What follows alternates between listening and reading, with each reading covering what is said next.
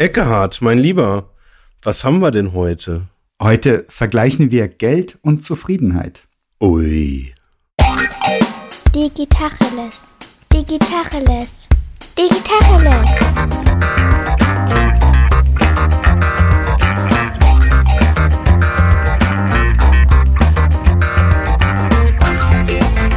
Mein Name ist Jens Wehrmann. Und ich heiße Eckehard Schmieder.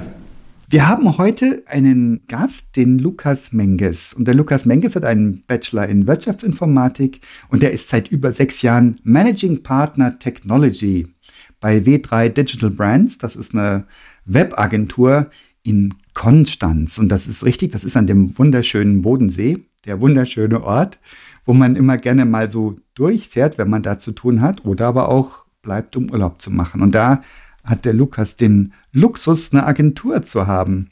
Und wir haben schon zusammengearbeitet und haben ähm, einen spannenden Kennenlernprozess durchlaufen. Und dieses Thema Geld ist nicht Zufriedenheit oder Untertitel wäre von wertvoller Zusammenarbeit, ähm, habe ich erlebt beim Lukas. Und ich habe gemerkt, wie ich über meinen Schatten springen musste und wie sich das gelohnt hat, über meinen Schatten zu springen. Ah, jetzt bin ich aber gespannt. Ja, genau. Also der Lukas hat festgestellt, dass wir im Business-Kontext oft Gefahr laufen, Geld mit Zufriedenheit zu verwechseln. Das gilt für Gehälter wie für Angebote. Immer gucken wir viel zu sehr aufs Geld. Lukas, wie kommst du denn zu dieser Ansage und was machst du da draus? Ähm, also ich glaube, das ist sicherlich ein großer Teil einfach natürlich mit meiner Agenturerfahrung. Ähm, ich mache das Ganze jetzt seit etwa äh, sechs Jahren. Wir haben mal angefangen als Coderbude, äh, Jens, ähm, wie du wahrscheinlich auch, äh, und waren irgendwann mal fünf Programmierer und ähm, haben gesagt, ja, wir können noch super coole Webseiten bauen und ähm, haben dann aber irgendwann gemerkt, dass nur gute Programmierer zu sein irgendwie gar nicht reicht, um, um erfolgreiche Produkte für unsere Kunden zu bauen. Mhm. Sondern du brauchst gute Designer, du brauchst tolle Berater, du brauchst gute Projektmanager, du brauchst Leute, die coole Konzepte bauen. Und ähm, irgendwann ist uns dann aufgefallen, dass wir in Angebotsverhandlungen, also in einer Agentur läuft es normalerweise so, man schickt ein Angebot raus ähm, für irgendeine Dienstleistung, die du haben möchtest und ähm, oder die der Kunde haben möchte. Und dann wird um den Preis verhandelt, ja, immer. Und das ist allgemein immer so ein bisschen schwierig, weil wenn du im Preis runtergehst, ja, beim Kunden, dann bekommt der Kunde im schlechtesten Fall weniger Leistung, ja, weil wir weniger Geld ähm, für unsere Leistung bekommen. Und das Problem ist, glaube ich, dass wir dann merken, okay, wir haben Rabatt gegeben, ja, und merken dann irgendwann, oh, jetzt haben wir aber schon ganz schön viel Arbeit dort reingesteckt und wir haben ja einen Rabatt gegeben. Wir haben jetzt eigentlich gar keine Zeit mehr für das Projekt. Wir müssen das jetzt schnell abschließen. Ja. Egal, ob es nachher gut ist oder nicht. Ja. Und unsere Philosophie ist mittlerweile einfach zu sagen, wir definieren einen Preis und der ist ganz offen gestanden oftmals auch ein bisschen höher wie bei anderen Agenturen. Wir definieren diesen Preis aber so, dass wir wissen, dass wir den Kunden zu 100 Prozent zufrieden und glücklich zurücklassen können. Beziehungsweise im besten Fall arbeitet er natürlich mit uns weiter. Und ähm, da gibt's dann auch keine Verhandeln, da gibt's dann kein, oh, aber ist denn diese Funktion nachher noch mit drin und äh, können wir nicht noch da einen anderen Header haben oder sowas, sondern es, wir machen einfach für unser Geld, das wir am Anfang vereinbart haben, ohne Rabatt, machen wir den Kunden zu 100 Prozent glücklich. Und das funktioniert, kann der Eckhart hoffentlich bestätigen. Okay, kurze Zwischenfrage. Gerne. Äh, ist das äh, der, ist das immer eine eins zu eins Beziehung, dass quasi ihr mit dem Kunden arbeitet und der Kunde dann quasi alleine zufrieden sein kann, oder ist es so, dass die, dass es auch ein Produkt ist, was dann auch an Endkunden gibt und eben möglicherweise die Zufriedenheit einfach nochmal eine weitere Instanz weiter unten liegt und sozusagen so ein Markterfolg dann auch was damit zu tun hat, ob dann sich eine Zufriedenheit beim Kunden, der quasi für den das das Endprodukt ist, äh, dann einstellt? Ja, absolut. Ich glaube, da muss es auch hingehen. Ähm, ich glaube, wenn der Markt bzw. der Kunde des Kunden zufrieden ist, ist der Kunde automatisch auch zufrieden. Trotzdem muss es natürlich durch diese erste Instanz gehen, dass der Kunde sagt, jawohl, finde ich geil. Los geht's. Mhm. Spannend, dass du sagst, jawohl, finde ich geil. Ähm, wir haben ja im Programmierumfeld ganz oft mit harten KPIs zu tun, mhm. also Key Performance Indikatoren, wo wir messen, wie, wie ist denn dieser Output zu bewerten? Und wenn es noch mehr in Richtung Kunde geht und Kundin, dann auch noch viel stärker. Wie ist der Impact? Das, also auch, wo auch Parameter reinkommen, die relativ schwer zu messen sind. Ähm, die Zufriedenheit, mhm. du sagst das recht selbstbewusst, du sagst, und wir haben 100% zufriedene Kunden. Und das ist ja aber auch schon in einem ganz normalen kleineren Unternehmen so, dass der Kunde ja gar nicht da ist. Du hast eine Ansprechpartnerin oder einen Ansprechpartner und du kannst auf diese Person hinarbeiten. Und was ist denn mit den anderen, die auch Stakeholder sind, womöglich bei einer Website? In der Regel hast du mehrere Stakeholder in einem Unternehmen, da hast du nicht nur einen oder eine, die das freigibt. Und wie kriegst du das in den Griff, dass die auch 100% zufrieden sind? Ja, spannend, dass du das fragst, beziehungsweise ich glaube, ich weiß, was du hinaus willst. Also im ersten Fall ist es natürlich, dass der Ansprechpartner erstmal zufrieden ist, ganz klar. Ähm, der Ansprechpartner vertritt dann normalerweise seine, seine Zufriedenheit im Unternehmen beziehungsweise transportiert die weiter an die anderen Stakeholder. Ähm, das funktioniert ganz, ganz oft und wenn du KPIs angesprochen hast, du kannst gerade im Internet KPIs natürlich ähm, sehr, sehr gut messen. Ja? Also das heißt, ich kann prüfen, wie schnell ist meine Website, ich kann prüfen, wie gut funktioniert die für SEO. Ähm, ich kann aber auch Sachen messen, wie gut ist die Website nachher auf der Suchmaschine aufgestellt, wie viel mehr Traffic habe ich vielleicht. Und was wir immer wieder zurückgemeldet bekommen, wow, ich wusste gar nicht, dass meine Website richtig Kontaktformularanfragen bekommt. Das hatten wir noch nie. So plötzlich funktioniert das Ganze. Und das ist dann, ähm, genau, sehr schön zu hören. Und ähm, ich glaube, das stellt dann auch die meisten Stakeholder zufrieden, auch wenn die Geschäftsführung vielleicht nicht sonderlich zufrieden war am Anfang mit dem Design wird sie spätestens sein, wenn da die Leads reinprasseln. Ja. Das ist ein guter Punkt. Design, das ist ja ganz oft krass bauchig. Absolut. Ja, wo man sagt, boah, finde ich gut, finde ich nicht gut. Ähm, wie kann man nur, das ist ja viel zu dunkel, das ist ja viel zu hell, das sind viel zu viele Bilder, das sind viel zu wenige Bilder. Genau. Hast du drei Leute und fünf Meinungen, das ist der Klassiker. Wenn es mal fünf wären, da wäre ich ja noch zufrieden, sage ich dir. ähm, also ähm, krasses Programm. Das ist, ändert sich ja auch noch dann äh, situationsabhängig und dann hast du ja auch noch Gruppeneffekte, wenn sich ein paar Leute zusammensetzen und die Website beurteilen sollen. Der erste sagt schon, wow, finde ich nicht gut, und dann gibt das, dann sagt keiner mehr, nee, ich finde sie gut.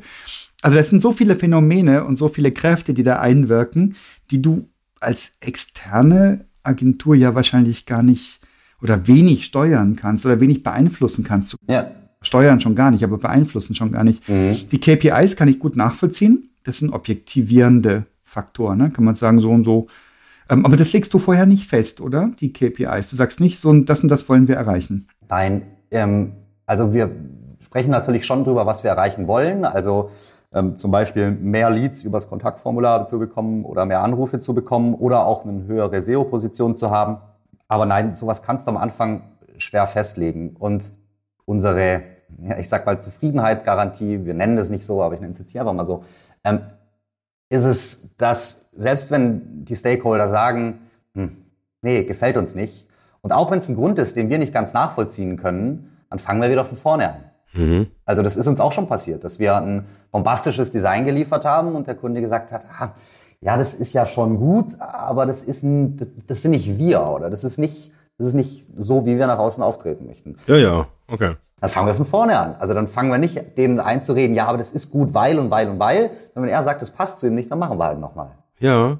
Wobei ich durchaus schon die Erfahrung gemacht habe, dass es sogar helfen kann, wenn man gerade hinter einem UX-Konzept oder hinter einem Design ähm, dann so auch die die die Mission, die dahinter steckt, so die die die Kerngedanken, dass das manchmal schon wahre Wunder wirken kann, wenn man das dann wirklich auch noch mal so präsentiert, dass sozusagen so das Big Picture nochmal klar wird, weil oft ist es ja so, dass man je nachdem, was man da sieht, ja auch so diesen Kontext halt braucht, um es zu verstehen, wo kommt jemand her, wo will jemand hin. Und diese Einbettung, die ist oft, wenn man sich ein reines Design anguckt, am besten noch irgendwie in PowerPoint, ohne jetzt Animation, Kontext und sonst irgendwas, dass man es auch einfach nicht versteht und diese Erklärung eben auch nochmal braucht. Ja, voll, absolut. Und wir können auch die meisten Sachen, ähm, die wir tun, können wir oder kann ich nicht, aber kann unser, unser Raphael, ähm, der ein äh, hervorragender UX-Designer ist, ähm, der kann alles, was er da tut, irgendwie in seinen Grafikprogrammen, kann er auch nochmal wissenschaftlich belegen. Ja? Also warum jetzt dieser Button rechts oben sein muss oder warum diese Farbe so Sinn macht und nicht so. Ähm, das ist schon, schon ein spannendes Thema. Ja. Das kann er oder das wird wirklich abgefragt? Weil das würde mich jetzt wundern. Das wird ganz oft ab. Echt? Ja, absolut. Wie krass. Also die fragen nicht, ja gut, jetzt... Äh, warum hast du den Button da platziert? Aber wenn der Kunde sagt, ja, der Button sollte eigentlich doch lieber nach links, dann können wir sagen, ja, lieber Kunde, kann schon sein, aber wissenschaftlich belegt ist, also wir müssen nie die wirklich wissenschaftlichen Linkslager rausschicken, um das zu überprüfen. ähm, aber wissenschaftlich belegt ist, dass die Leute zuerst nach rechts oben schauen. Also muss der Button eigentlich da sein. Und das kannst du dann natürlich auch irgendwie schwierig widerlegen. Okay. Du hast gerade so lapidar gesagt, weniger Geld heißt weniger Leistung. Mhm. Und ich habe hier und da den Verdacht bei Einkaufsverhandlungen. Ich war ja auch schon mal 14 Jahre lang Chef einer kleinen Werbeagentur und habe da auch so meine einschlägigen Erfahrungen gesammelt. Und du hast es manchmal mit Einkäufern und Einkäuferinnen zu tun, die von anderen Segmenten kommen, mhm. die nicht Dienstleistungen eingekauft haben oder nicht nur Dienstleistungen einkaufen und die irgendwie äh, unterschwellig denken, wenn sie den Preis drücken, kriegen sie dieselbe Leistung für weniger Geld, dann ist halt die Marge geringer. Mhm. Oder ich zwinge meinen Dienstleister zu mehr Effizienz. Und dieses weniger Geld heißt weniger Leistung.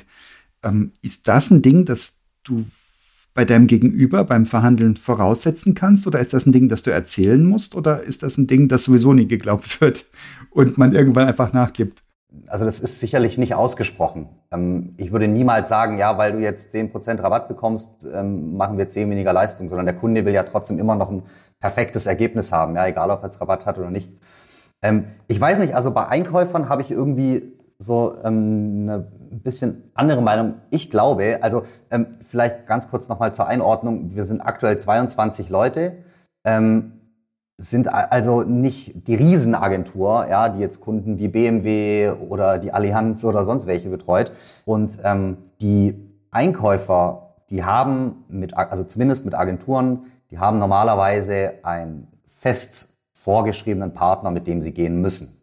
Beziehungsweise, wenn das nicht ist, dann haben die Vorlieben vom Projektleiter bekommen und gesagt, es wäre schon gut, wenn du die nimmst. Mhm. Und zumindest ist es unsere Erfahrung so, also bei Mittelständlern, bei großen Mittelständlern, jetzt nicht bei riesigen Konzernen, aber bei Mittelständlern ist es definitiv so, dass auch wenn du keinen Rabatt gibst, die, die ähm, Einkäufer normalerweise dich trotzdem nehmen. Ja, weil der Projektleiter einfach gesagt hat, ich will mit dem arbeiten. Echt? Ich kenne das so aus meinen Verhandlungszeiten, sowohl von Trainings als auch Lehrbüchern, als auch in der Praxis. Und am Schluss musst du nochmal drei Prozent nachgeben, dass dann der Zuschlag erfolgt. Das kennst du gar nicht. Also ähm, haben wir früher gemacht. Ja. Ähm, der Mario, mein Geschäftspartner, ist vor etwa zwei Jahren ins Unternehmen gekommen. Den kennst du ja auch, Eckhard. Mhm. Ähm, und der hat uns, der beschäftigt sich ganz viel mit Pricing und ähm, wäre vielleicht auch mal ein spannender Gesprächspartner hier. Ähm, der beschäftigt sich ganz viel mit Pricing und der hat uns gesagt, lasst den Rabatt doch einfach mal weg mhm. und schaut mal, was passiert. Und wir haben es weggelassen und es ging trotzdem. Immer. Mhm. Ja. Mhm. Ja. Und also ich muss auch schon sagen, wir hatten da auch schon äh, harte Sachen, wo wir dann, wo wir dann echt lang warten mussten auf eine Bestätigung. Also der äh, Kunde wollte mit uns ähm, ein neues Branding machen und eine neue Website und diesen ganzen ähm, Kram. Und dann kam der Einkäufer zum Zug und ähm, es gab, glaube ich, sieben oder acht Gespräche, aber wir sind halt einfach auf unserem Standpunkt beharrt mhm. und haben gesagt, nein, es gibt keinen Rabatt. Und der hat dann sogar ja, Techniken versucht von so, ich melde mich jetzt zwei Wochen lang nicht mehr und guck mal, ob sie dann sich doch melden und doch noch Rabatt geben. Böse. Spoiler-Alarm hat nicht funktioniert. und im schlimmsten Fall müssten wir natürlich dann sagen, ja gut, dann geht der Auftrag halt an jemand anderen. Aber wenn diese Beziehung von vornherein schon nicht stimmt, und wir um zwei oder drei Prozent falschen müssen, dann können wir auch, haben wir irgendwie auch keine Lust, alles zu geben, ja, für den Kunden. Und das tun wir. Habt ihr auch schon Rückschläge erlebt? Also auch schon, wie gesagt, scheiße, den hätten wir so gern gewonnen, den Kunden. Jetzt sind wir beinhart geblieben und wir hätten doch noch mal drei Prozent nachgeben sollen, weil das ist ein geiler Name, das ist ein großer Kunde, das ist ein super Renommee. Es ist ja oft auch sind noch so nicht bezifferbare Faktoren dabei, bei ob ein Kunde spannend ist oder nicht. Das Projekt ist geil oder was auch immer. Gab es da auch schon Fälle, wo ihr bereut habt? Ähm, ich glaube, also nein, ähm, nicht wegen fehlendem Rabatt, ähm, aus anderen Gründen. Aber ich bin mir sehr sicher, dass Rabatt da gar nicht wirklich was geändert dran hätte an der Situation, dass der Kunde nicht mit uns gehen wollte, sondern dass wir einfach nicht zusammengepasst haben. Was aber auch total in Ordnung ist. Woran merkst du sowas? Meistens geht's dann gar nicht erst in die Preisverhandlung. Ach, okay. Wo, wo scheitert's dann schon? Also unsere Erfahrung ist, dass wenn es in die Preisverhandlung geht, ähm, will der Kunde. der will mit der Agentur gehen. Okay. Mhm. Also wenn du dir vorstellst, du, du ähm, gehst in, in ein Autohaus und da steht ein äh, schönes Auto ähm, für, für 10.000 Euro ja, und du möchtest es haben, dann sagst du ja nicht, ja okay, ich nehme jetzt 10.000, sondern du sagst 8.000. Ja, ich würde für das Auto gerne 8.000 Euro bezahlen. Ist das okay? Und du willst ja dann nicht auf 8.000, sondern du willst auf 9.000. Wenn der Händler sagt, es ist dein Traumauto. Ne? Wenn, wenn er sagt, es ist wirklich mein Traumauto, dann wirst du es auch für 10.000 Euro kaufen, oder? In den meisten Fällen schon. Ja, das Coole ist, es gibt diverse oder einige Hersteller, da ist halt klar, da wird nicht rabattiert, fertig. Also das heißt, die nehmen quasi ihren Kunden diesen Schmerz. Da geht's ja in der Regel gerade bei Thema Traumauto ums Prinzip. Es geht ja nicht darum, ob du jetzt die 1000 Euro sparst, sondern in der Regel kaufen diese Art von Autos ja Leute, die gerne auch mal verhandeln wollen. Okay, das sind Autos, die außer meiner Range sind. Und wenn einfach vorher klar ist, diese Marke wird nicht rabattiert und der Verkäufer guckt dich nur unglaublich an, so im Sinne von, also können sich jetzt das Auto leisten oder halt eher nicht, ist ja kein Problem. Dann kauft's halt jemand anders. Ich meine, im Moment ist es ja quasi schon so eine Art Privileg, überhaupt ein Auto kaufen zu dürfen. Muss ja erstmal verfügbar sein. Ja. Ist ja auch alles nicht mehr so selbstverständlich, aber ähm, ja, spannend. Du hast gerade was Interessantes gesagt, Jens. Du sagst, es kaufen in der Regel teure Autos, oder teure hast du nicht gesagt, aber solche Autos, wo es um den Preis geht, kaufen Leute, die gerne verhandeln. Da hast du ja noch eine psychologische Komponente mit drin, wo es gar nicht hart um den Preis geht, sondern vielleicht darum, ich gehe in mein Unternehmen zurück und habe einen Verhandlungserfolg zu verkünden. Ja, ja. Willkommen in der Welt des Einkaufs. Ich meine, das ist der Job des Einkäufers. Ja, genau. Sein KPI ist, wie viel hast du rausverhandelt? Ja. Und von daher kann es durchaus auch eine, eine mögliche Option sein, halt quasi ja, diesen Verhandlungserfolg halt irgendwie sich halt letztlich halt auch halt, ja, vorher halt irgendwie bewusst zu machen und halt dann zu gucken, wie man es dann halt irgendwie macht. Ähm, was ich spannend finde, ist gerade bei so großen äh, Projekten, wo man jetzt nicht mehr das Volumen halt irgendwie abschätzen kann im Sinne von einem Festpreis, ähm, gibt's ja im Prinzip jetzt zwei Varianten. Ähm, zu äh, verhandeln. Das eine ist, dass man tatsächlich, äh, äh, so wie du es jetzt gerade, Lukas, gesagt hast, über den Preis geht und sagt, okay, wir reden sozusagen über ein Gewerk und das machen wir jetzt einfach mal ein bisschen billiger. Ähm, wenn wir jetzt irgendwie nicht wissen, wie groß das Gewerk ist, äh, gibt es die Option immer noch, dann reden wir quasi über einen Stunden- oder einen Tagessatz ähm, und machen sozusagen einfach die Leistung halt sozusagen vom Preis her günstiger.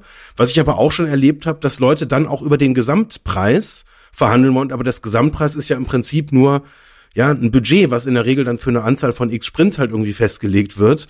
Und da habe ich oft schon die Erfahrung gemacht, dass es da dann aus der Sicht des Produktanbieters ähm, relativ einfach ist zu sagen, ja, natürlich können wir das auch, dann investieren wir einfach einen Sprint weniger in das Produkt, dann ist dann haben wir halt irgendwie vielleicht ein Feature oder zwei weniger oder haben halt vielleicht irgendwie eine Iterationsschleife. Oder vielleicht ein Bug mehr. Äh, oder halt weniger Reife drin, genau. Oder es ist halt irgendwie äh, halt nicht, nicht, nicht in der äh, Tiefe getestet oder, oder, oder. Aber da ist im Prinzip ja dann diese Logik jetzt aus einer Einkaufssicht äh, sehr äh, entspannt auch möglich. Dann sagen, ja gut, dann machen wir halt nicht zwölf Sprints, sondern bieten zehn an. Dann haben wir ganz schön viel gespart. Also für unsere Zuhörerinnen und Zuhörer, ich setze das jetzt mal äh, in, in, in äh, verbale Anführungszeichen, weil das ist natürlich, genauso wie du es gesagt hast, das ist am Ende, dann ist zwar eine Kennzahl erfüllt und der Einkäufer sagt, boah, ich bin echt cool, ich habe da wirklich zwei von zwölf Sprints, wow, das, ich bin echt eine coole Socke, habe ich echt gut gemacht. So, und aber am Ende, wenn es mit diesem Produkt dann darum geht, ähm, wie viel Umsatz damit gemacht wird, wie gut dann die Prozesse wirklich durchgedacht sind, ähm, und am Ende verlieren wir Traktion oder Zufriedenheit äh, äh, bei den, bei den Benutzerinnen und Benutzern. Ähm, ja, hurra, dann haben wir halt irgendwie ein paar tausend Euro gespart, aber haben im Prinzip das, was wir eigentlich erreichen wollten, schlechter gemacht, als was halt ursprünglich haben wollten. Genau. Dilemma, oder? Absolut. Und ich glaube, das ist so ein Grundproblem an der Funktion Einkauf an sich. Weil der Einkäufer kauft und dem ist es nachher total egal, ob äh, das Produkt gut performt. Das muss ja nachher der Projektleiter ausbaden. Äh, jein. Also ich glaube tatsächlich, wenn, wenn man den ernsthaft fragt, er würde nie sagen, ey, was hier meine, was meine, bei meiner Firma hinten rauskommt, das wäre ihm egal. Ich glaube, es ist wirklich so eine Grundannahme, ähm, dass man da reingeht in ein Softwareprodukt und weil ich, ich vergleiche das, wir, wir kommen ja auch so aus dem Automobilumfeld äh, oder zumindest haben wir da früher viel gemacht und wenn, wenn du mit, mit einem großen Einkäufer verhandelst, der hat Diesel-Einspritzpumpen gekauft. So, und da, da sind die, die Charakteristika von diesem Bauteil, die sind einfach vergleichbar. Mhm. Der verhandelt mit allen über es exakt gleich, es ist nicht das exakt gleiche Bauteil, aber es ist ein Bauteil mit exakt den gleichen Eigenschaften und die sind ingenieursmäßig in einer, innerhalb eines Grenzbereiches, bei den Parametern, die bekannt sind, die relevant sind, dass die vergleichbar sind. Es ist völlig egal, von wem man die Leistung kauft. So, du hast jetzt vorher ein Wort, was mich getriggert hat, gesagt. Du hast gesagt, wir reden da über Branding. Ähm, bei einem Branding äh, kann ich ja nun, glaube ich, extrem schwer vorher die, die Zufriedenheitsparameter oder weiß ich nicht, dass, dass die Breite des Grinsens in Zentimetern irgendwie vorher äh, oder die Begeisterung oder weiß ich nicht was halt festlegen, sondern ähm, die Art, wie man in so ein Thema reingeht, wie man mit den Leuten in Interaktion tritt, wie man die Leute aus der Reserve lockt und am Ende bei einem Brand, es kommt immer irgendein Brand raus, aber ich glaube, wenn man das mit Begeisterung macht und die Leute dann mit leuchtenden Augen da sind und man das rauskitzelt und da an die Grenze geht und wirklich das Maximale da rauskriegt, ähm, das ist halt einfach diese, das ist in meinen Augen das, das Kernproblem dem Einkauf, das ist, dass diese Vergleichbarkeit, weil es gibt, glaube ich, dann am Ende einfach eine Agentur, die einfach vom Mindset da reinpasst oder wo die Leute in Resonanz miteinander treten, wo Dinge passieren, und es ist eben eine falsche Annahme, dass das vergleichbar ist. Die eine Agentur oder vielleicht auch die eine Truppe, die dann da reingeht, oder vielleicht ist es auch nur eine Person, die diese Fähigkeit dann halt irgendwie mitbringt, die passt halt einfach besser als alle anderen und mit der sollte man es dann doch machen. Und pfeift drauf, da ist nichts vergleichbar, das ist im, das ist ein, eine grobe Fehlannahme an ganz vielen Bereichen. Und gerade dieses Mindset da reinzugehen und sagen, ey, ich garantiere, ich meine, du hast jetzt da reden wir vielleicht gleich auch nochmal drüber, wie du das dann auch vor dem Kunden, vor dem Einkäufer, vor der Fachabteilung auch formulierst. Aber ich finde dieses Wort Zufriedenheitsgarantien, das hat eine gewisse Magie. Mhm. Wo du schon gesagt hattest, Lukas, abgebogen und gesagt, das sage ich normalerweise nicht. Ja, ja, genau, das ist Hammer.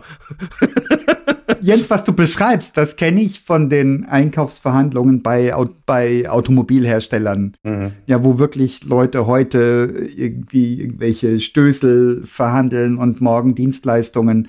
Ich habe aber auch schon erlebt, dass die Einkäuferinnen und Einkäufer als extrem wertvolle und hilfreiche Partner und Partnerinnen von den Fachabteilungen erlebt werden, wo man einfach mhm. Vergleiche ziehen kann, wo man ähm, die eigenen Parameter, die man im Kopf hat und beobachten kann, auch mal erweitert. Also das gibt's auch zu, das sei hier zu Ehre aller Einkäuferinnen und Einkäufer gesagt. Absolut. Und auch bei Automobilherstellern habe ich tolle Leute erlebt schon, die sagen, ich möchte gerne mal eure Firma besuchen. Ich möchte besser verstehen, was ihr macht und wie ihr es macht und warum ihr es macht. Also das gibt's auch, ähm, um hier mal, hier mal Ehre den Leuten zukommen zu lassen. Ja, ist so. Das ist cool. Ist so. Also einen Einkäufer habe ich noch nie persönlich gesehen. Okay, das kann natürlich sein, wenn du sagst, euer größter Kunde hat 2000 Mitarbeitende. Das kann natürlich daran liegen. Ja. Wenn du halt im Konzernumfeld unterwegs bist, da läufst du auch Einkäufern über, über den Weg. Absolut. Und das ist wie überall in allen Bereichen, in allen Spezialgebieten. Also ich hatte wirklich schon echt coole Einkaufskonstellationen, aber ähm, ich hatte einmal auch mit, mit einem großen äh, Münchner Konzern auch so eine ganz absurde Konstellation. Ähm, die haben mir irgendwie eine, eine, Einladung geschickt, ich weiß nicht mehr, welche Plattform es war, auf jeden Fall irgendwie funktionierte da mein Video nicht. Und äh, ich bin nicht reingegangen, habe ich mich per Telefon halt irgendwie dazu geschaltet, weil der Termin war halt da, ich wollte nicht zu spät kommen und so weiter. Und dann habe ich gesagt, ja gut, ähm, hat jetzt halt irgendwie, ist jetzt so und so, wollen wir da jetzt noch mal irgendwie zwei, drei Minuten investieren, dann müsste ich mal kurz einen Rechner neu starten. Und dann hatte der so, ohne da groß rumzufragen, gesagt, ja, ja klar, das machen wir auf jeden Fall, ich will sie ja sehen. So, Rechner neu gestartet. Beim nächsten Versuch ging das. Ich hatte meine Videoverbindung. Der Einkäufer hat sein Bild die ganze Zeit nicht gezeigt. Der wollte dich sehen, aber sich nicht zeigen. Der wollte mich sehen. Aber das war eine unidirektionale Angelegenheit. Oh, wie unwürdig. Da habe ich mich richtig wohl gefühlt. Wahrscheinlich jemand, der im Büro seinen Schreibtischstuhl einen Tick höher hat als den Besucherstuhl, um gleich zu zeigen, wo es lang geht. Oh Mann, ey. Also sowas gibt's dann auch. Also. Ja. Aber es war eine gute Verhandlung, das muss man zur Ehrrettung dann halt tatsächlich sagen. Also habt ihr den Auftrag bekommen? Ja, und wir haben keinen Rabatt gegeben tatsächlich. yeah, perfekt. Jens, du hattest äh, in deiner Frage schon mitschwingen lassen, die Rückfrage an den Lukas. Wie schaffst du denn eigentlich Vertrauen? Ich habe diesen Prozess ja durch mit dir. Mhm. Ich habe dich ja kennengelernt, Lukas, mit einer Anfrage. Und wir haben das ja gemacht zusammen. Also wir haben ja, du hast mir gesagt, ähm, ich mache dir keine Tagessätze ich gebe euch einen Gesamtpreis und ich verspreche dir, dass du zufrieden sein wirst. Was hat denn funktioniert bei mir? Was hat denn den Ausschlag gegeben, dass ich dann sagte, ja, machen wir, okay, tobt mal los.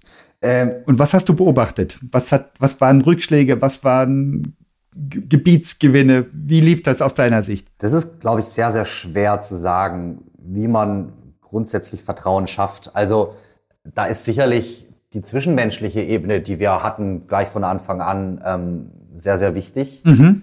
Ähm, und das Problem ist halt ein bisschen, ich kann ja nur erzählen. Mhm. Ich kann ja nur sagen, dass es so ist. Und ich kann ein paar Referenzen zeigen und ich kann dich andere Kunden anrufen lassen und fragen, hey, wie arbeiten die denn so? Aber dir wirklich ähm, es zu beweisen, kann ich nicht. Kurze Zwischenfrage an den Eckhardt. Hast du hast du gemacht? Hast du Referenzen geprüft? Hast du Leute angerufen? Hast du es rational versucht abzusichern? Nein.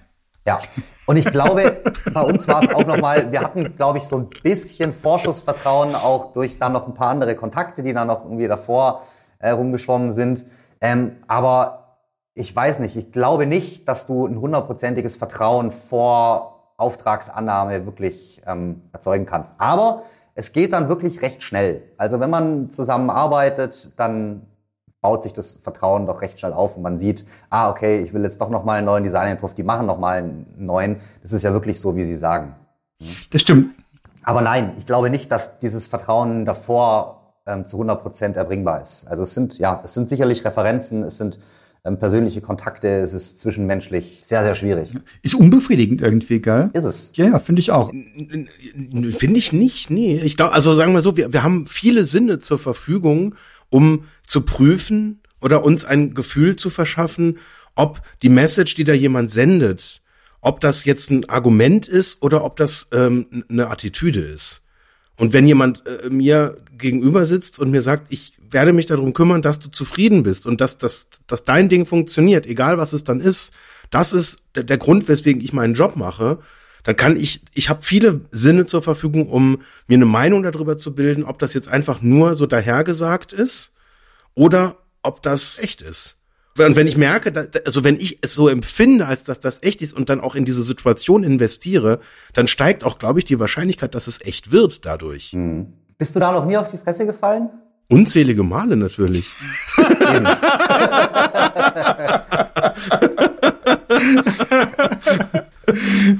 Es wäre schön, wenn unsere Sinne so gut wären, ja. Nein, aber ist, also ich, ich sehe es jetzt tatsächlich auch eher so aus, aus jetzt aus, aus meiner, da, da sind wir, da sitzen wir irgendwie alle ein Stück weit im selben Boot. Total. Weil wir ja, dass alle das Problem haben, eine Dienstleistung ähm, nur erbringen zu können, aus der dann später irgendwann mal hoffentlich ein gutes Produkt oder eine gute Webseite oder ein guter Service ähm, halt entsteht. Aber ähm, wir haben eine relativ lange Durststrecke zu überbrücken, wo einfach noch nichts da ist. Wir haben halt jetzt nicht die Diesel-Einspritzpumpe oder irgendeinen Klöppel, wo halt einfach die Spezifikation halt feststeht, sondern oft ist es so, da ist die, die Komplexität so riesig, dass wir erst nach vielen Monaten überhaupt genau verstehen, wie denn überhaupt dieses Produkt aussehen muss, wenn wir dann an der Stelle in der Detaillierung sind, dass wir das dann überhaupt sagen können. Und das ist ja ein langer Weg, den man erstmal gehen muss.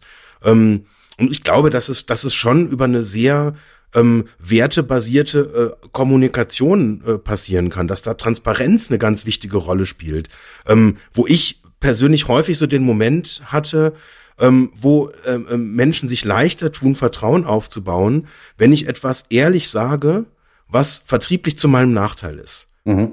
Ja. Und wenn ich jetzt zum Beispiel, wenn jemand was ganz Großes äh, äh anfragt, sagt, lass es uns klein machen. Lass uns mal mit wirklich mit dem mit dem kleineren Teil erstmal starten und und dann schauen wir mal, ob alles passt, ob das alles in die richtige Richtung für euch geht. Wir müssen jetzt nicht irgendwie gigantische Budgets abschließen, ähm, was im Übrigen jetzt so so kleiner Insight auch äh, ganz praktisch ist, weil wenn die Budgets am Anfang klein sind, dann interessiert das in der Regel auch noch keinen an äh, keinen Einkäufer oder keine Einkäuferin. Und wenn man dann erstmal im Boot ist, ähm, ist es natürlich auch entsprechend einfacher, wenn man schon sehr erfolgreich ist, wenn man etabliert ist.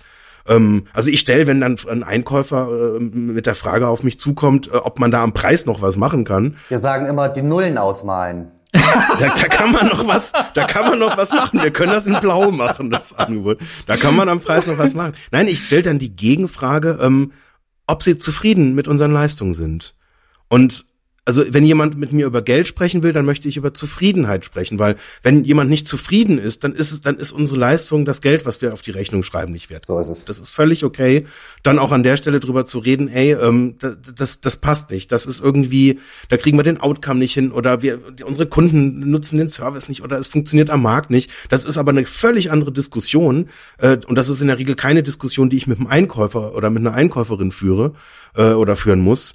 Ähm, aber äh, grundsätzlich finde ich es einfach so auch jetzt aus verhandlungsstrategischer Sicht einfach auch total sinnvoll, tatsächlich erstmal die Zufriedenheitsfrage auch abschließend zu klären. Mhm. Weil wenn ein Kunde uneingeschränkt zufrieden ist, warum sollte ich dann in einer bestehenden Partnerschaft sagen, jetzt arbeite ich für weniger, als ich es gestern gemacht habe? Warum?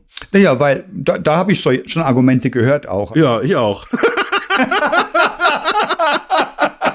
Sehr viele. Leute, die eine vergleichbare Leist Leistung erbringen, äh, nehmen weniger dafür oder wir zahlen grundsätzlich nicht solche Tagessätze oder also da gibt's so, da gibt's schon so Dinge, mit denen du herzlich wenig argumentieren kannst.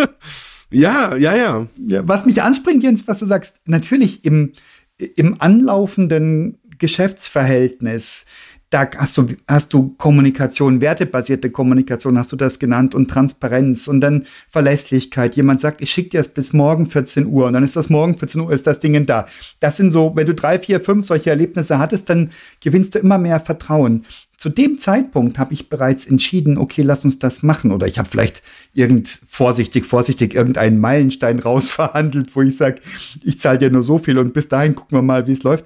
Ähm, Lukas, gibt's denn vor dem Vertragsabschluss, also vor dem, ähm, bevor ich mich kaufmännisch verpflichte, dir Betrag X zu zahlen, gibt es da irgendwelche Phasen der Vertrauensbildung? Irgendwas, wo du feststellst, ah, der ist gerade in Phase 7b, der braucht jetzt noch so und so, oder, oder bleibt, ist es bei dir auch intuitiv und ähm, einfach Chemie gebunden? Du sagst, der, der wird nicht kommen, das passt nicht, oder der kommt schon, der braucht jetzt noch ein bisschen. Oder wie bist du da unterwegs? Ich glaube, es ist ja Intuition. Ähm, in den ersten zehn Minuten weiß man eigentlich, ob der Kunde kommt oder nicht im Erstgespräch. Ganz oft ist es so. Ähm, entweder man hat eine gute Connection oder nicht. Und ähm, wenn man ein Angebot schreibt und man hat davor schon öfters drüber gesprochen, dann kommt es in ganz, ganz vielen Fällen auch zu einer Beauftragung. Und ja, also dieses Thema Ehrlichkeit, ich glaube, das immer wieder zu betonen, ähm, tun wir vor Kunden, tun wir vor Mitarbeitern, tun wir immer. Ehrlichkeit und Offenheit ist unser größter Firmenwert und das ist das, für was wir stehen. Und wenn wir das nicht mehr können, dann haben wir richtig verkackt. Und sowas ganz offen zu sagen und eben auch, wie du es gesagt hast, Jens, zu sagen, erst nochmal zu hinterfragen, ist denn das das, was der Kunde braucht? Reicht dem Kunden nicht vielleicht erstmal noch eine kleinere Lösung für weniger Geld? Und ähm, da ganz uneigennützig zu denken, ist, glaube ich, was, was extrem viel Vertrauen schafft. Ja. Man muss sich das natürlich auch leisten können. Ich glaube, wir in der IT-Branche ähm, haben da einen sehr, sehr, sehr, sehr guten Standpunkt, weil bei uns einfach, ähm, ich sage jetzt nicht, die Leute Schlange stehen, aber unsere Dienstleistung ist nachgefragt. Ne? Und da können wir es uns auch einfach mal leisten, einen Kunde abzusagen, weil er einen Rabatt geben will oder weil wir uns einfach nicht verstehen auf der menschlichen Basis. Ja. Das äh, können sicherlich nicht alle. Da sind wir sehr glücklich, glaube ich. Ja. ja. ja. Und du hattest, Jens, ganz lapidar gesagt, du fragst nach der Zufriedenheit. Gibt es denn an euch beide gerichtet die Frage, aus eurer Sicht noch andere Möglichkeiten, Zufriedenheit beim Kunden zu messen? Wir haben ja oft auch mit mehreren Leuten zu tun oder mit Abteilungen oder oder fragt man einfach, frage ich wirklich jeden Einzelnen, wie zufrieden bist du? Ähm, ich glaube, du musst gar nicht fragen. Wenn, wenn der Kunde zufrieden ist oder die Ansprechpartner, dann spiegeln sie dir das doch automatisch zurück. Ähm, in Worten oder in Taten oder in. Was ist mit dem Schwäbischen nicht geschimpft, ist gelobt genug? Hm. ist das Schwäbisch oder Badisch? Boah, ich weiß es nicht. Im Zweifelsfall immer die anderen. Das ist bayerisch. Das ist, ich kenne das aus dem Allgäuerischen. Also ich bin Badenser. Das sind die anderen. nee, also äh, um, um da auch mal äh, äh, was, was zu, zu sagen. Es, es gibt natürlich je nachdem, was das ist, äh, ähm, zahllose Möglichkeiten ähm, über Fragetechniken, über äh, Akzeptanzstudien, über äh, Net Promoter Score, Zufriedenheitsfragen, Weiterempfehlungsfragen zu stellen. Aber es gibt noch viel mächtigere Methoden, nämlich indem man, also viele Dinge kann man ja tatsächlich messen. Ähm, wenn wir jetzt zum Beispiel halt äh, Konversionsraten in einem, einem, einem Shop, die, die können wir ja messen. Da können wir ja vergleichen mit einem vorherigen Status quo. Ähm, ähm, wir, wir können Retention Rate äh, messen, wir können die Installationsraten messen, wir können Neukunden messen. Also wir haben so viele explizite ähm, Dinge, wo wir teilweise einfach nur ja auf, auf die Server drauf gucken müssen und dann ja auch wirklich einfach konkret sagen können, so sieht das aus. Also Zufriedenheit, da, da gibt's immer natürlich eine subjektive Komponente, aber es gibt eben auch klar messbare Themen. Und nehmen wir jetzt als Beispiel Design, ganz simple Grundregel, bevor wir anfangen, da über Meinung zu diskutieren, welches Design ist schöner, ist vielleicht gar nicht so die wichtigste Frage, sondern welches Design funktioniert besser? Und da gibt's einen AB-Test und ich lasse zwei Varianten nebeneinander laufen und die mit der höheren Conversion Rate, wenn das das Thema ist, was ich optimieren will, ja, die nehme ich. Fertig. Ganz, ganz wurscht, ob die jetzt mir schöner vorkommt oder besser vorkommt. Ähm, und ich glaube, wenn man das transparent macht, auch in diesem Entwicklungsprozess, das ist ja genau der Grund, weswegen ich auch irgendwie immer votieren würde, kleinen Staaten erstmal gucken, erstmal schauen, was ist denn der Kern? Funktioniert denn dieser erste Teil des Plans? Und wenn der erste Teil des Plans nicht so optimal ist, oder vielleicht gar nicht funktioniert, wenn er gar nicht funktioniert, ist super, dann hören wir auf, dann, dann haben wir einfach ganz viel Schmerzen und auch Budget und auch von unserer Seite Ärger, weil das ist ja auch frustrierend, wenn eine Monate Lebenszeit investiert in ein Produkt und dann funktioniert das nicht. Ähm, und dann lässt man es halt bleiben, wenn das Produkt am Markt nicht akzeptiert wird oder wenn es irgendwie einen Wettbewerber gibt, der schneller war oder mit der besseren Marke oder mit einem höheren Werbeetat. Es gibt ja tausend Gründe, die gar nichts mit uns oder mit unserem Kunden zu tun haben müssen, weswegen irgendwas nicht funktionieren kann. Ähm, aber ja, also und, und das ist, da sind wir wieder beim Thema Offenheit und Ehrlichkeit. Ähm, diese Messkriterien vorher mit dem Kunden zu besprechen, heißt natürlich auch, sich zu trauen, sich einzugestehen, möglicherweise funktioniert das, was wir da tun, am Ende nicht so geil. Mhm. Und das können wir dann möglicherweise auch noch hart mit Zahlen halt messen. Und da ist halt auch dann, ja, da ist dann auch Schluss mit lustig im Sinne von, es fühlt sich dann richtig an, das kann ja dann sein. Und da wird man auch nicht vom Hof gejagt.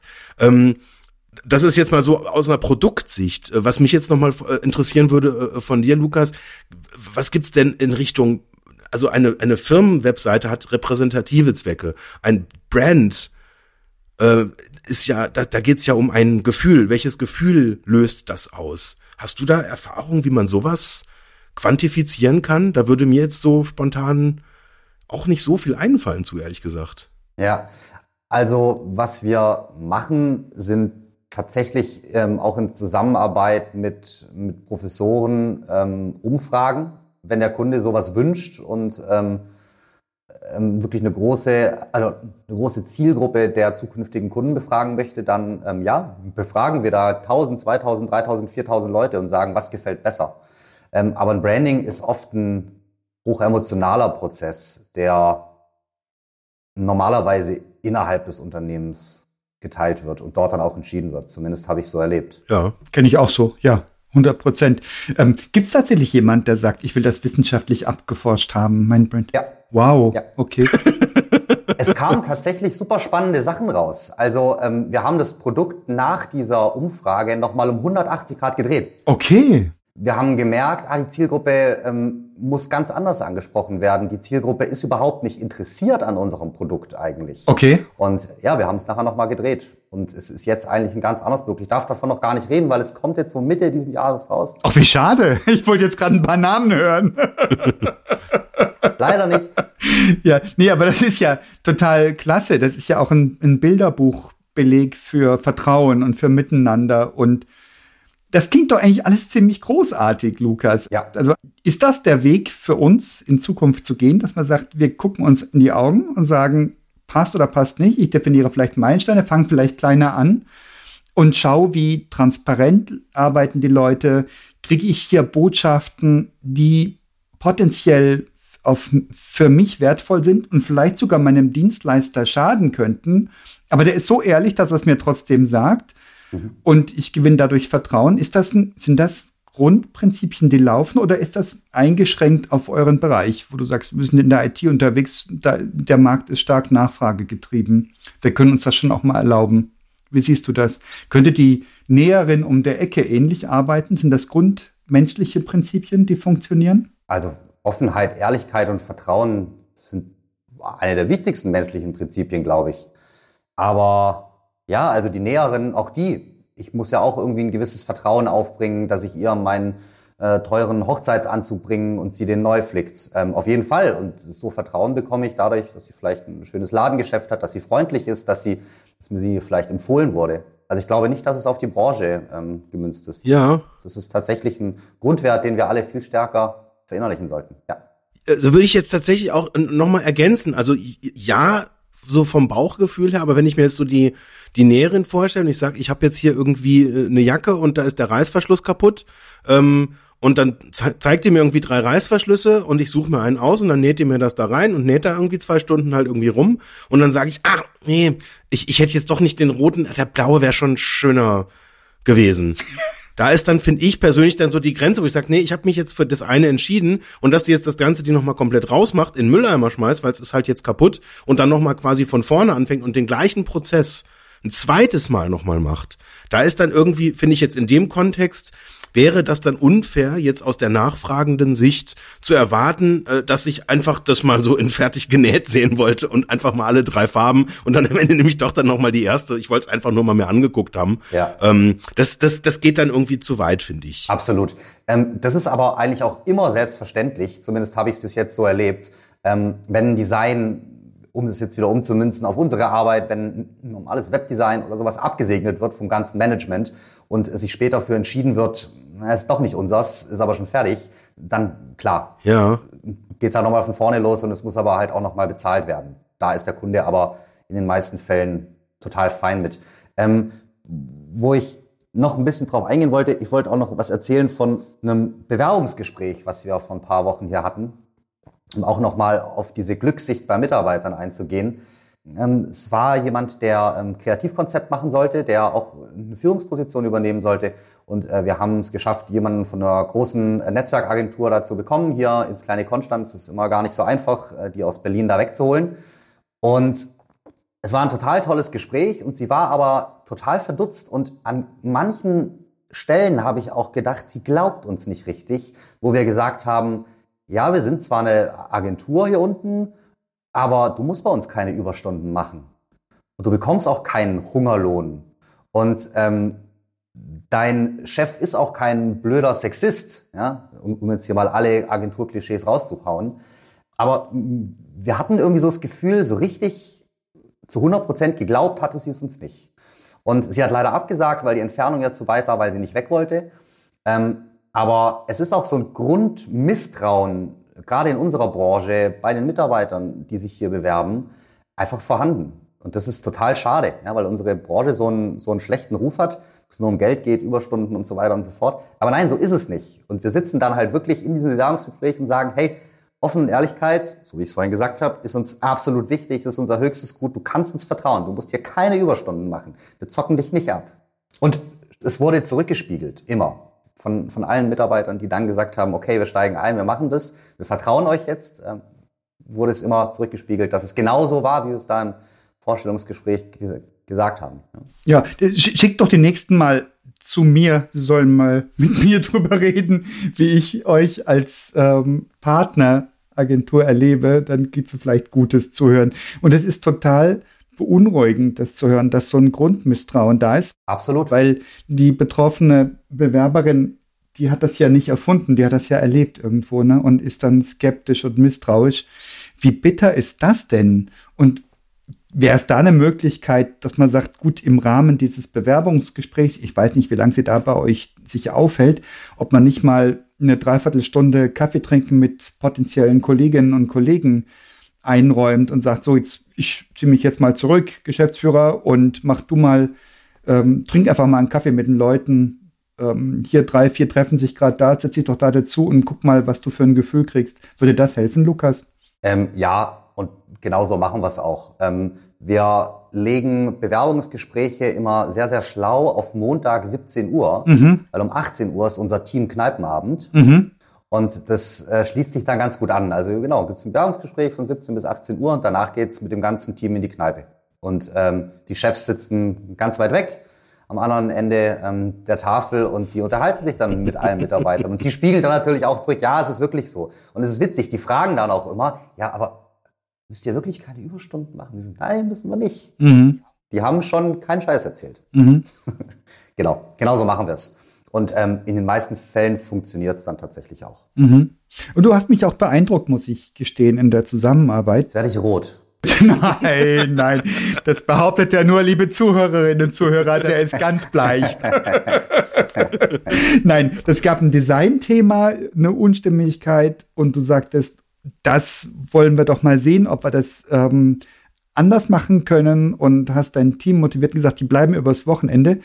Und ich habe zu keinem Zeitpunkt Sorge gehabt, dass du die irgendwie nötigen müsstest, die Kolleginnen und Kollegen das zu tun.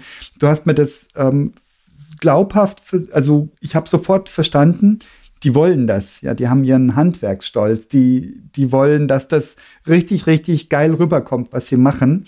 Und das, also auch in Zusammenarbeit mit den, mit deinen ähm, Mitarbeiterinnen und Mitarbeitern habe ich das wirklich deutlich spüren können. Kann aber auch natürlich könnte ich mir das auch hingebogen haben mit meiner Wahrnehmung. Ich bilde mir ein, ich hätte es wahrgenommen. Und das ist schon ein ganz, ganz wertvolles Asset, wenn man so Leute hat. Ja. Jens, ich kenne ja deine Leute auch, da habe ich ein ähnliches Gefühl. Die machen das, weil sie es wollen. Die bleiben auch immer am Wochenende da, weil das so schön ist. ja, ich wollte es gerade sagen. Du hast alles jetzt widerlegt, was ich gerade eben gesagt habe. Das ist natürlich äh, jetzt. nee, das sind ja keine Überstunden, das ist ja unbezahlte Freizeit, die Spaß macht. Spaßzeit, ja genau. Na, ich gehe jetzt mal davon aus, dass wenn Sie tatsächlich am Wochenende da waren, das weiß ich ja nicht. Sie haben nicht am Wochenende gearbeitet, nein. Aber tatsächlich ein bisschen abends. Das ist ja auch so sinnbildlich, ja. Aber wo? Wo? Äh, in der Fabrik? Vor Ort? auf der Arbeit drauf. Nein, in ihrer Agentur halt. Aber auch Jens, ich erlebe das bei euch auch. Ihr macht, ähm, ihr macht ausgedehnte Pausen, ihr macht Musik zusammen, ich bin öfters mal Gast bei euch auch und finde das äh, super. Also ich finde das ultra entspannt, nach der Arbeit bei euch vorbeizukommen, äh, weil ihr eine gute Stimmung habt, weil ähm, das ist wie so eine, ich komme ins Wohnzimmer von einer Freundes-WG. Und das ist schon ein ganz bemerkenswertes Gefühl, das sich da verbreitet. Ja. Und ähm, ich denke, das ist eine wunderbare Sache für Mitarbeitende, vielleicht auch ein bisschen sogar einengend, wenn es extrem wird, je nachdem, in welcher Lebenssituation du gerade bist. Ich, meine, ich habe jetzt Frau und Kinder und ähm, ich bin sowieso am liebsten zu Hause bei meiner Familie und bei meinen Haustieren. Aber ähm, nach der Arbeit so eine, so eine Enklave zu haben, wo man sich wohlfühlt gemeinsam, möglicherweise, wenn du alleine bist und Junior bist, ähm, könnte das auch so eine Sogwirkung haben. Weiß gar nicht, ob das ein zweischneidiges Schwert ist, wirklich. Ja, kann schon sein. Hast du da auf drauf? Unser Durchschnittsalter ist irgendwie Anfang 30, so 32 würde ich sagen, oder 31. Mhm. Ähm, daher ist es bei uns schon so, dass da sehr, sehr viele noch einfach ohne Kinder sind und ähm, doch noch eher ein bisschen so Single-Lifestyle leben. Und für die ist es natürlich toll. Mhm. Also man hat zumindest das Gefühl, ähm, wenn die das jetzt hören, nächste Woche oder so, dann hoffe ich, äh, kriege ich da keinen Ärger.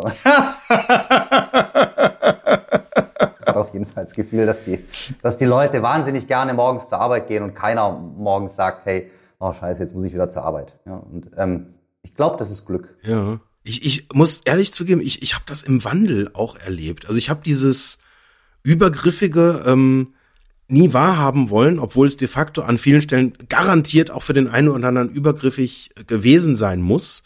Ähm, dadurch, dass wir jetzt aber durch Corona im Prinzip eine völlig, völlig äh, äh, eigenständige äh, Entscheidung haben, ob ich äh, ähm, jetzt irgendwie in die Arbeit reingehen will, um da irgendwie quasi Zeit mit anderen zu verbringen oder ob ich sozusagen halt daheim im, im Homeoffice bleiben will, ähm, entzerrt sich äh, aus meiner Sicht diese ähm, dieses Thema, wenn jemand irgendwie jetzt auf diesen Form, sagen wir mal, ist einfach ein bisschen bösartig Gruppenzwang dazu, man kann sich sehr, sehr einfach da rausnehmen. Mhm. Und ich, ich habe jetzt die Erfahrung gemacht, dass die Leute, die ins Büro kommen, in der Regel nicht ins Büro kommen, weil es jetzt irgendwie inhaltliche Gründe gibt, weil ich jetzt da irgendwie was brauche oder ich da irgendwie, keine Ahnung, vielleicht den besseren Tisch oder den höherwertigen Monitor oder sonst was hab, sondern der, der Kerngrund ist in der Regel, ich will mal unter Leute, ich will mit anderen Leuten irgendwie den Tag verbringen und hab auch vielleicht die Freiheit, und da sind wir auch wieder bei diesem Überstundenthema, auch mal so einen Tag in Anführungszeichen auch in Ineffizienz auch mal ein bisschen zu verlieren, indem ich mal mich austausche links und austausche rechts, mal mitkriege, wo jemand anders gerade dran ist, mit Leuten im Büro ähm, sitze, die ich vielleicht noch gar nicht so gut kenne, weil ich vielleicht selber erst ein paar Monate da bin und auch ganz obligatorisch dann wirklich auch am Ende des, des Tages auch die freie Entscheidung habe, habe ich noch Lust irgendwie auf ein Bierchen hocken zu bleiben oder nochmal ein Instrument in die Hand zu nehmen? Und wenn das dann irgendwie passiert ähm, und ich diese Form von sozialem Ausgleich für mich dann brauche und für mich entscheide, mit den Kolleginnen und Kollegen, das, das ist auch das richtige, die richtige Truppe. Ich meine, ich kann ja, ich kann, bin ja frei, ich kann ja auch in eine Kneipe gehen und sagen, nee, ich suche mir ein anderes oder ich treffe mich halt irgendwie mit, mit meinen Freunden und das eine ist halt irgendwie Job und ich, ich brauche das nicht und ich glaube, das ist auch eine Auslegung, finde ich, von, von Diversität, dass man das auch in der kompletten Bandbreite halt auch zulässt, weil die eine braucht's, der andere braucht's nicht und jeder kann sich ja selber entscheiden, wie es dann halt irgendwie am Ende passt. Und wenn die Gemeinschaft das aushält, dann ist es ja auch cool. Ja, Absolut, das war so ein bisschen Learning von, von mir persönlich, wo wir irgendwie zu fünft oder zu sechst waren, ähm, war ich schon immer fast ein bisschen sauer, wenn die Leute jetzt nicht noch montags mit zum Bier trinken gekommen sind, weil wir sind doch so ein Team und wir müssen doch zusammen und alles zusammen machen und hier dann Teamgeist und so. Ähm, ja, davon verabschiedest du dich irgendwann. Ähm, jeder ist da irgendwie anders und geht halt gerne noch abends ein Bier trinken am Montag oder auch nicht. Das ist aber total in Ordnung. Ja, ich hätte noch mal eine andere Frage äh, an dich, weil äh, du bezeichnest euch selber ähm, als Agentur.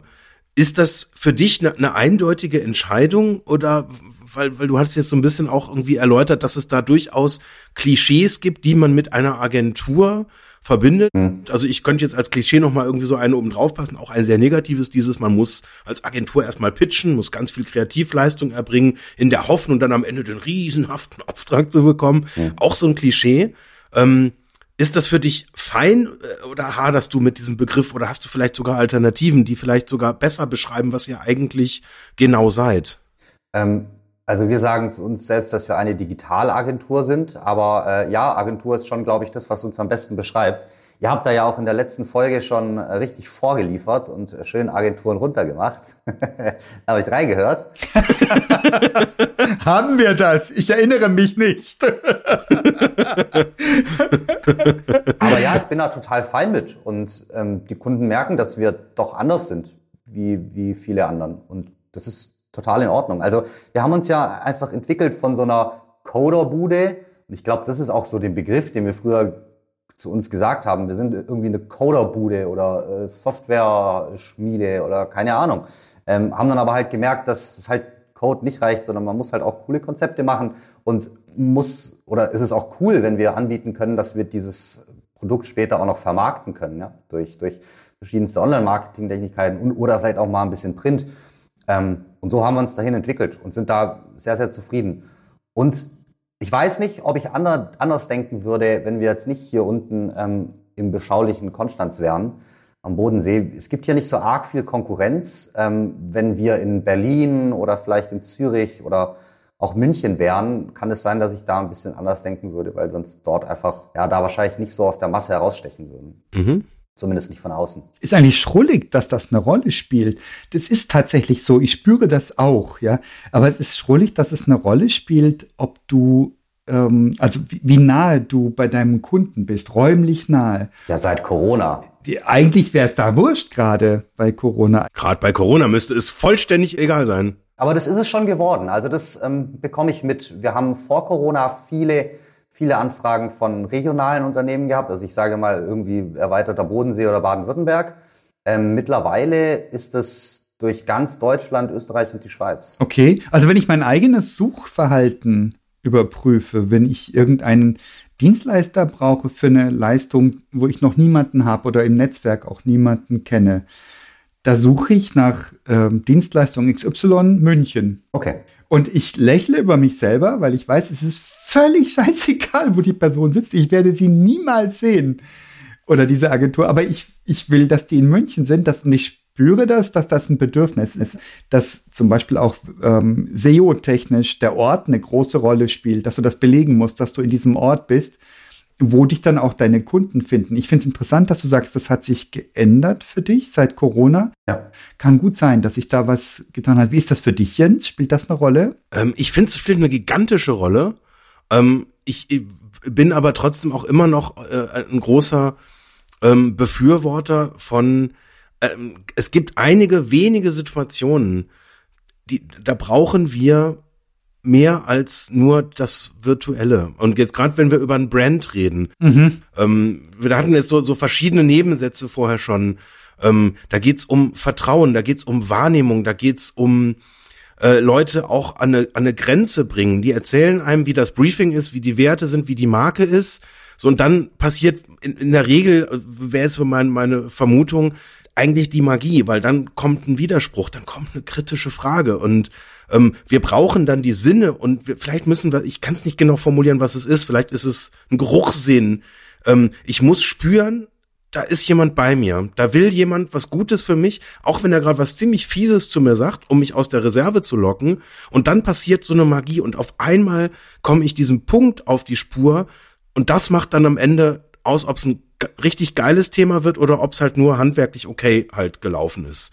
So, und da bin ich immer noch ein ganz großer Verfechter davon. Wir brauchen an paar ganz wenigen Stellen, brauchen wir die Menschen um uns rum, in Reichweite, in Bierentfernung. Wir müssen mit denen irgendwie paar Sachen machen und da ist diese räumliche Entfernung, ähm, finde ich jetzt gerade durch Corona sogar fast noch in, in die andere Richtung nochmal noch mal wichtiger, weil wenn das jemand ist, wo ich einfach mal mit dem Fahrrad kurz rüberfahren kann, das ist von der Psychologie her nochmal was ganz anderes, wenn ich weiß, boah, ich muss eine Reise planen. Ich weiß gar nicht, ich meine, also so, so eine Geschäfts-, ich weiß, ich müsste jetzt echt lang, ich, ich kann mich nicht dran erinnern, weil ich das letzte Mal eine Geschäftsreise so klassisch geplant habe. Dito, ja. Mhm. Die jetzt so außerhalb dieses, ja, ich setze mich halt kurz in der S-Bahn und fahr da halt kurz hin. Ne? Und irgendwie, das ist dann so, ja, so ein paar Minuten halt nach links oder rechts. Äh, das ist irgendwie so, das, das ist aber für mich dann irgendwie nicht dieser Charakter einer Reise. Aber wann ich mich jetzt, also in, in Flugzeug während Corona kein einziges Mal bisher. Ähm, und selbst jetzt irgendwie so eine längere Strecke mit der Bahn, also privat ja, für einen Kunden, nö. Und also von daher, also ich, ich halte nach wie vor auch, auch diesen regionalen Fokus für, der ist im, im, in diesem Kreativbereich, glaube ich, schon sehr, sehr wichtig. Äh, wobei ich zugeben muss, ähm, im Laufe des Projektes wird das dann immer unwichtiger. Also wir haben durchaus auch regionale Kunden, wo wir durch diese, durch diesen Kennenlernprozess halt durch sind und dann kann man auch durchaus auch mal ein, zwei Jahre sich nicht sehen. Mhm. Wobei ich auch die Bemerkung schon oder die Beobachtung gemacht habe, dass dann ab und zu Kunden dann auch so in dieser, äh, so am späten Nachmittag dann nochmal irgend was kurz vorbeibringen wollen, irgendein Testdevice und dann fragen die auch mal, ach, da steht ja noch ein Bier im Kühlschrank. Kriege ich da eins? Und, und, das, das, und das ist tatsächlich sowas, ähm, das, das, das machst du nicht, wenn du da dich eine Stunde in den Zug für setzen musst. Ja. Das wäre aufgesetzt und sonst irgendwas, aber wenn ein Kunde sagt, oh, ich bin jetzt gerade eh mit der S-Bahn quasi bei euch vorbeigefahren, hier habt ihr noch mal ganz kurz halt irgendwie die, halt den, den neuen Messschieber oder sonst was. Und das ist, finde ich, weiß ich nicht, das ist, das ist die Magie, die ich halt irgendwie dann in solchen Situationen beobachte. Und da haben wir durch, durch regionale Nähe, ähm, wird das möglich. Und ansonsten wäre es schwierig wäre meine Vermutung. Also du hast meinen Wortschatz gerade unendlich bereichert mit dem Wort Bierentfernung. Eine Bierentfernung. Das, das trifft was, was ich vorher noch nicht ausdrücken konnte. Ja, genau, eine Bierentfernung. Heißt es, ich brauche ein Bier, um zu dem Kunden hinzulaufen, oder? Nein, es lohnt sich. Er ist so nah, dass ich mal hinlaufe, um ein Bier mit ihm oder ihr zu trinken. Aha, okay. Was du meinst, ist das Wegbier. Das ist auch sehr beliebt. Oder das Fußpilz. genau. Aber Drohung, Eckhardt, wenn ich das nächste Mal in München bin, komme ich dich auf jeden Fall besuchen, solltest du im Office sein. Muss, muss, muss. Da freue ich mich drauf, Lukas. Ähm, das ist eine schöne Gelegenheit, dich mal in echt kennenzulernen. Wir haben uns bis jetzt nur virtuell gesehen und es hat trotzdem geklappt mit dem Vertrauen. Ja, ja, absolut. Wenn Business immer so laufen würde, wäre es eine richtig, richtig geile Schäse. Und das ist eine schöne Erfahrung. Finde ich auch. Dank dir vielmals für dieses Gespräch, Lukas. Ja, vielen Dank. Sehr, sehr gerne. Hat Spaß gemacht. Tschüss. Tschüss. Ciao.